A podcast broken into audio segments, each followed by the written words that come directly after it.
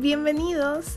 Mi nombre es Rebeca Machado, soy psicóloga y psicoterapeuta del bienestar emocional y quiero que me acompañes en este podcast llamado Un viaje hacia tu bienestar, porque tu gran viaje es hacia adentro.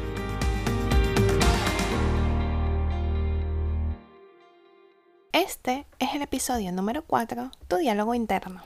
Ante una misma situación, una persona puede vivirlo de una forma y otro de una manera totalmente distinta. Te pongo un ejemplo. Supongamos que estamos atascados en el tráfico. Una persona puede pensar, qué horrible, porque me metí por acá, podía haberme ido por otro lado, vaya desastre. Estos pensamientos van a generar en esa persona malestar mientras está esperando en el tráfico. Mientras tanto, la persona de al lado puede estar pensando, bueno, no me gusta estar en el tráfico, la verdad es que hubiese preferido no estar aquí, pero me voy a relajar y voy a escuchar música. ¿Te das cuenta de la diferencia?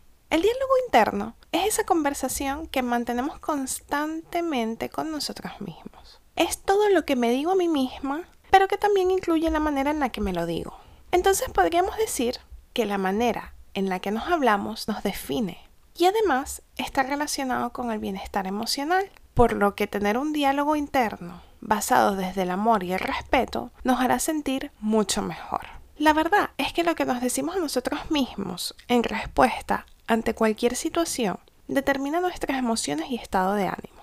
A veces lo hacemos de una forma tan automática que no nos damos cuenta, pero son nuestras interpretaciones y pensamientos acerca de lo que ocurre lo que constituye la base de nuestra reacción emocional. Esta charla que mantenemos con nosotros puede ayudarnos a manejar el estrés, a regular nuestro estado de ánimo, a convertirnos en personas más resolutivas y proactivas, o por el contrario, nos puede llevar a estados debilitantes y perjudiciales. Y esto que te estoy diciendo es muy importante, porque lo que pasa en muchas oportunidades es que tendemos a culpar a la situación o a otras personas de cómo nos sentimos, cuando lo que está realmente pasando es que estamos interpretando la situación de una manera u otra. Esto cuando lo entendemos, nos hace aceptar la responsabilidad y tomar las riendas de nuestra vida y de cómo nos sentimos. Con las palabras construimos. Las palabras nos dan una dirección de a dónde ir y cómo actuar. Tienen un impacto emocional en nosotros. Si nos hacemos más conscientes de nuestro diálogo interno y de los significados que estos tienen, entonces podremos ir construyendo un mejor bienestar emocional para nosotros. Muchas veces las personas que padecen de ansiedad, fobia, ataques de pánico, por lo general tienen un diálogo interno donde constantemente se están preguntando, ¿y si? ¿Y si hubiese hecho esto? ¿Y si hubiese hecho aquella otra cosa?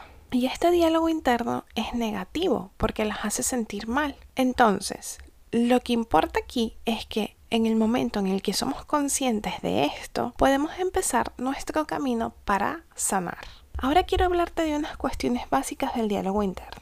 Lo primero es que acostumbra a ser automático y sutil. Por eso muchas veces no se percibe y no nos damos cuenta del efecto que está teniendo en nuestros sentimientos y estados de ánimo. En segundo lugar, se manifiesta de forma telegráfica, es decir, con una palabra corta, una frase o una imagen que contiene una serie de pensamientos, recuerdos o asociaciones. En tercer lugar, muchas veces estos pensamientos son irracionales, pero casi siempre suenan como la verdad.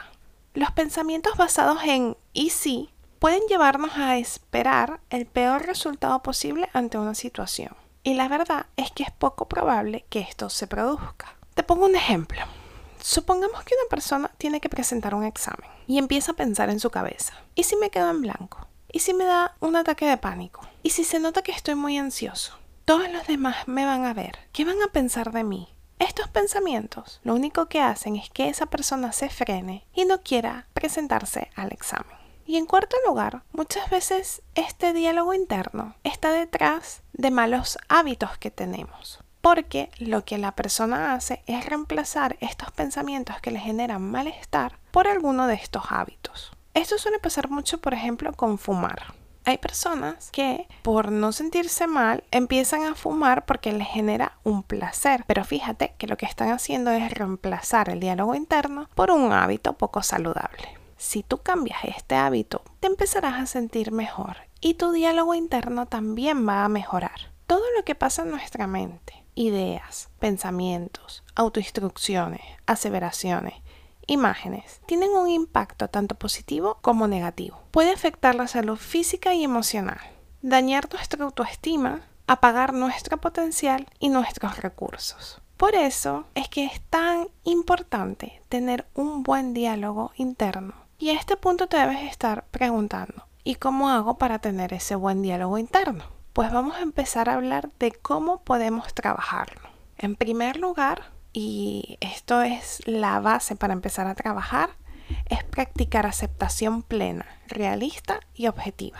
Es importante que te des cuenta de aquellas etiquetas, juicios y cosas que utilizas para criticarte a ti y para criticar a los demás. Y en segundo lugar, una forma súper eficaz para trabajar el diálogo interno es trabajar con afirmaciones positivas y útiles que refuten o invaliden ese diálogo interno negativo. Ciertamente esto requiere un poco de práctica, pero una vez que empieces a trabajar con las afirmaciones positivas te darás cuenta de lo sencillo y fluido que puede llegar a ser. Te voy a enseñar un poco cómo se deben realizar estas afirmaciones positivas. Las afirmaciones positivas deben escribirse evitando las negaciones. Es decir, no puedes escribir no voy a alcanzar esto o frases como quiero alcanzar tal cosa pero no sé si pueda. Este tipo de frases lo que hacen es que no te permiten avanzar, por lo que las afirmaciones positivas deben escribirse evitando la negación. Un ejemplo de esto es, estoy confiado y tranquilo en que puedo lograr lo que me proponga. ¿Te das cuenta de la diferencia? Las afirmaciones positivas también tienen que hacerse en tiempo presente y en primera persona. Y por último, pero no menos importante, es que utilices palabras que tú sientas, que resuenen contigo. Sé que al principio lo más fácil es buscar frases por internet para empezar a trabajar.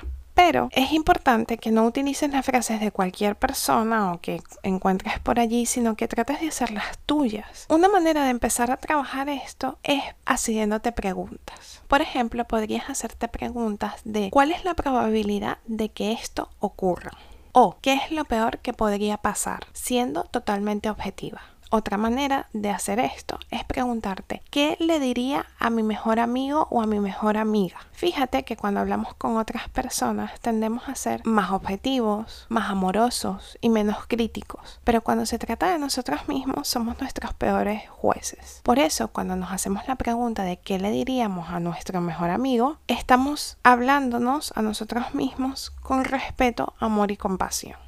Por eso puede ser una buena clave para empezar a trabajar las afirmaciones positivas. Cuando ya tengas todo esto listo, mi recomendación es que las pegues en todos lados hazte listitas, ten una palabra clave que te sirva como anclaje para que vuelvas a ella cada vez que lo necesites y te genere paz y seguridad. Espero que este episodio haya sido de utilidad para ti y que puedas poner en práctica todas estas herramientas. Te dejo todas las notas en el blog de insightmental.com y nos vemos en un próximo episodio. Muchas gracias. Esto fue un viaje hacia tu bienestar y para más información, recursos o herramientas puedes visitar nuestra página web insightmental.com o nuestras redes sociales. En todas nos encuentras como Insight Mental. Muchas gracias y hasta un próximo episodio.